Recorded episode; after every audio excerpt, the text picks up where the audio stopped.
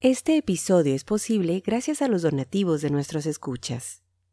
Ayúdanos a continuar. Gracias. Esto es el podcast de historiografía mexicana. Un espacio para la lectura en voz alta, para los libros de historia de México. Conduce Pedro César Beas.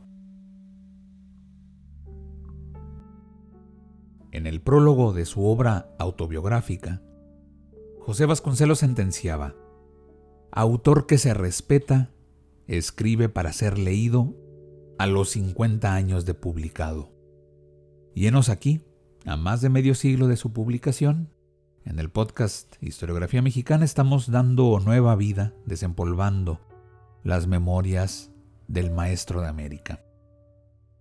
Si aún no están en su biblioteca particular, les recomiendo las procuren. Son un fantástico, pero fantástico registro para entender cómo se conformó el Estado postrevolucionario, cómo se crearon las instituciones que dieron forma al México moderno y desde luego quiénes eran los personajes que tomaban las decisiones y a qué se enfrentaban.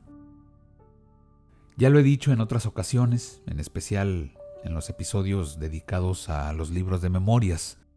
Nunca hay que perder de vista, pero nunca hay que perder de vista que en las autobiografías, quien escribe, quien arrastra la pluma, tiene el privilegio de ponerse del lado que le conviene, de escoger el matiz de su personaje protagónico, el héroe, la víctima, el reformador, el incomprendido, el indispensable, la memoria, los recuerdos, nuestros recuerdos, no son otra cosa más que fragmentos de una realidad, y sí, muchas veces distorsionados por el paso del tiempo. La lectura en voz alta de este episodio estará dedicada al capítulo Las tentaciones del oficio. Aparece en el libro El desastre. Vasconcelos era un convencido de que la educación era la única salida, el único camino para acceder a la movilidad social.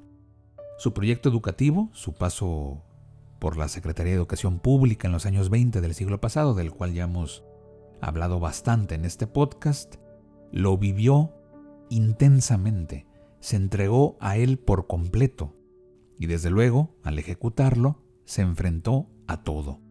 Una vez al frente de la educación nacional, y así lo cuenta en sus memorias, aparecieron los amigos que pedían favores, las críticas de los reaccionarios, los burócratas ineficientes, la corrupción, en fin, la batalla estaba en varios frentes. Había que pelear contra los detractores, pero también, y esto es lo importante de este pasaje de sus memorias, había que luchar contra sí mismo, vencer las tentaciones del oficio. Vamos pues a escuchar en palabras de Vasconcelos cuáles eran esas tentaciones Bienvenidos al podcast Historiografía Mexicana. No olviden que todos los créditos, la bibliografía, las fuentes utilizadas para este episodio las pueden consultar en nuestra página historiografiamexicana.com. Aprovecho, como siempre, para agradecer a nuestros mecenas quienes con sus amables donaciones hacen posible este podcast, un espacio independiente, apartidista, libre de publicidad que tiene como único fin fomentar la lectura y crear un puente entre eh, los lectores y los textos que cuentan la historia contemporánea de México. Gracias, muchas gracias por su apoyo.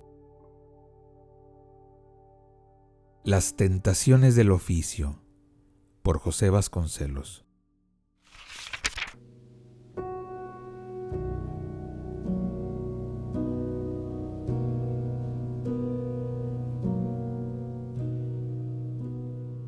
El monje se aparta del trato del mundo.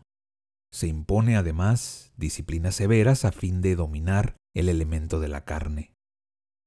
Y aún allí, en la quietud del claustro y en la soledad del ermitaño, la fantasía desahoga el tormento del cuerpo privado de satisfacciones. Símbolo de todo esto ha llegado a ser el caso de San Antonio, tema favorito de literatos y de pintores un tanto lúbricos. Imagínese entonces lo que será el riesgo del que no solo se halla en el mundo, sino que tiene como parte de su misión la tarea de distribuir tesoros materiales en forma de subvenciones para el fomento del teatro, el canto y la música. Solo la pasión que mi propia obra me inspiraba me defendió de caer en el otorgamiento de dádivas sin programa. De la tentación de conceder favores personales menudos a cambio de servicios galantes, no sé qué es lo que me defendió. ¿Acaso el mismo sentido de honor que nos veda tomar el dinero en beneficio propio?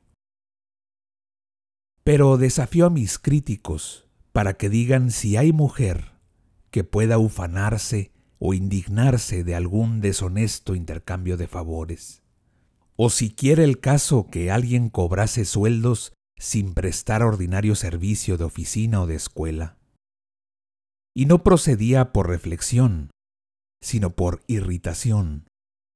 Me ofendía que alguien me creyese capaz de distraer fondos del gobierno en gastos indecorosos. Y en cuanto a mi propio dinero, Bastante lo trabajaba para que fuese a derrocharlo, y además no hubiera alcanzado para unos cuantos días de juerga. Solicitantes bonitas solían llegar a las audiencias, y por regla general las desahuciaba.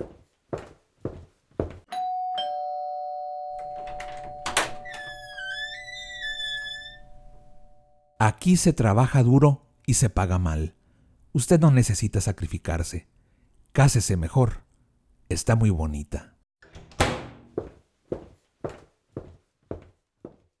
Y se marchaban furiosas.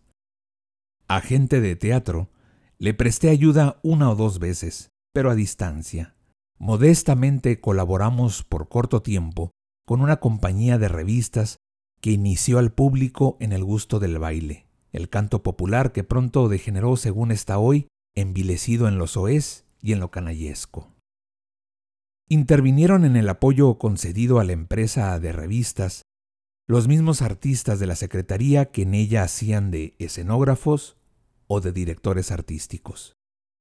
Y de las artistas de la compañía no cobré ni el honor de una cena.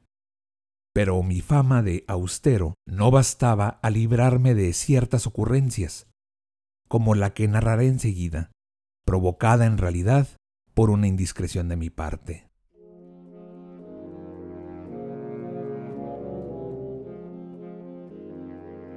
Constituía la sensación voluptuosa del momento una lozana bailarina, mediana artista, pero físicamente perturbadora, sensual en grado cálido, dadivosa en sus encantos, pero cara. Se me ha olvidado su nombre, la llamaremos Micaela. Por azar, una noche le vi su baile provocativo y quedé preocupado, conmovido como cualquier hortera que se va de parranda de ojos la noche del sábado. Días después, en el corrillo de los reporteros que a cierta hora acudían al despacho, se comenta el resultado de una de esas encuestas necias que preguntan, ¿cuál es su color favorito? ¿Qué artista le gusta? ¿Por quién se cambiaría usted? Y adelanté. Yo me cambiaría por fulanito, el nombre de un lechuguino adinerado. ¿Y por qué? Pues porque dicen que monopolizó a la Micaela. Y rodando, llegó el cuento a oídos de la bella, que, según parece, pensó enseguida en el teatro. Pronto me llegó un recado, no sé hasta qué punto auténtico, de que pensaba invitarme a cenar. Y me asusté. Me asustó la idea de tener que ir a abrirme cuenta en la Esmeralda. No dije nada y me arrepentí casi de mi indiscreción. Pero ella no se dio por vencida, se hizo de cartas de presentación y habló con mi secretario. Quería una pequeña subvención, un par de miles de pesos, acaso menos, para comprarse el vestuario de un nuevo número de bailes. Dígale que no, dígale que no, grité. Y luego enmudecí, mirándola entrar por la entreabierta comunicación. No, No fue exactamente el argumento de Friné lo que me presentaba. No iba desnuda, sino impecablemente vestida, y avanzó con desenvoltura. Mi despacho era imponente, gran decoración mural en los dos extremos. Al centro, una gran mesa tallada con incrustaciones del zodiaco, obra toda del pintor Enciso y un hábil carpintero nacional. Sobre la mesa, una de mis taquígrafas, excelente muchacha a la que profesaba un gran cariño, renovaba a diario un gran ramo de flores. En las estanterías, libros y objetos de arte.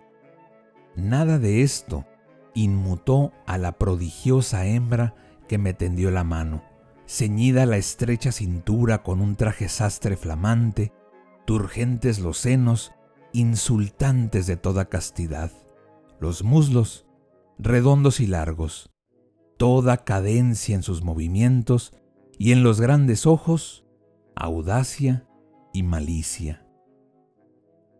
Segura de su poder, aceptó el asiento que le ofrecía a mi lado, pero según despedía yo al empleado para quedarnos solos, y a pesar de hallarme un tanto confuso, advertí en ella un movimiento que la perdió.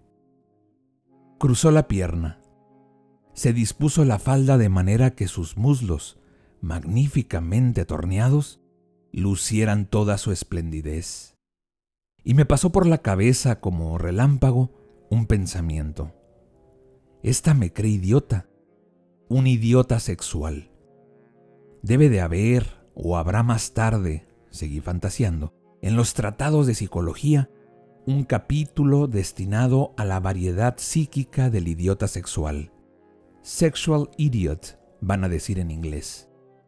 Pero yo no soy de esos, por lo menos en esta ocasión. Entretanto, ella explicaba.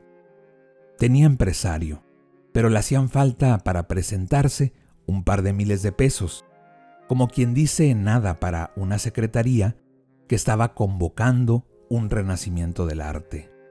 Arte, arte, pensé yo por lo bajo, alcahuetería. pero al rabo del ojo percibía los muslos magnéticos, casi ofuscantes, tibios y prometedores. Con solo alargar la mano, un pacto se habría sellado a costa de la nación. Y por debajo de la carne incitada venció la ira. No alargué la mano hacia abajo. En impulso de repugnancia de mí mismo, Levanté sobre la mesa ambos puños cerrados y olvidándome de la crudeza de la respuesta, clamé. Aquí no nos importa el arte. ¿Dos mil pesos?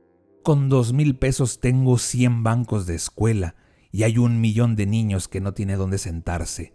Usted me perdonará. No puedo. No. Imposible. Y me alcé de la silla. Se levantó ella también abochornada, y se marchó sin despedirse. Con la mano sobre la cabeza me alejé rápidamente la visión de cohecho. ¿Y todo por qué? ¿Por un par de piernas que andaban en la plaza en subasta? Caí de nuevo en mi asiento giratorio, acomodado al trabajo, y me sentí mezquino.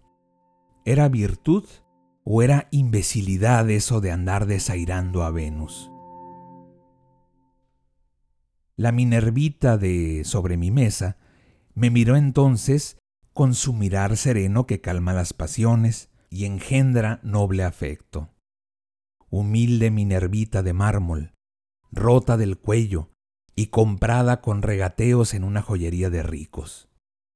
Esa Minerva destrozada era la imagen de la cultura mexicana, hecha pedazos por la barbarie, corrompida por el vicio de los políticos Tal era mi amada. La otra ni volvería a acordarse de su excepcional humillación. Otros, enseguida, le abrirían los brazos y los cofres del tesoro público. Lucha eterna de Minerva y Venus, de la cual es soldado de honor el asceta. Este episodio fue posible gracias a las amables donaciones de nuestros escuchas. Al convertirte en mecenas de este podcast, fomentas la lectura y la divulgación de la historia de México. Visítanos en historiografiamexicana.com.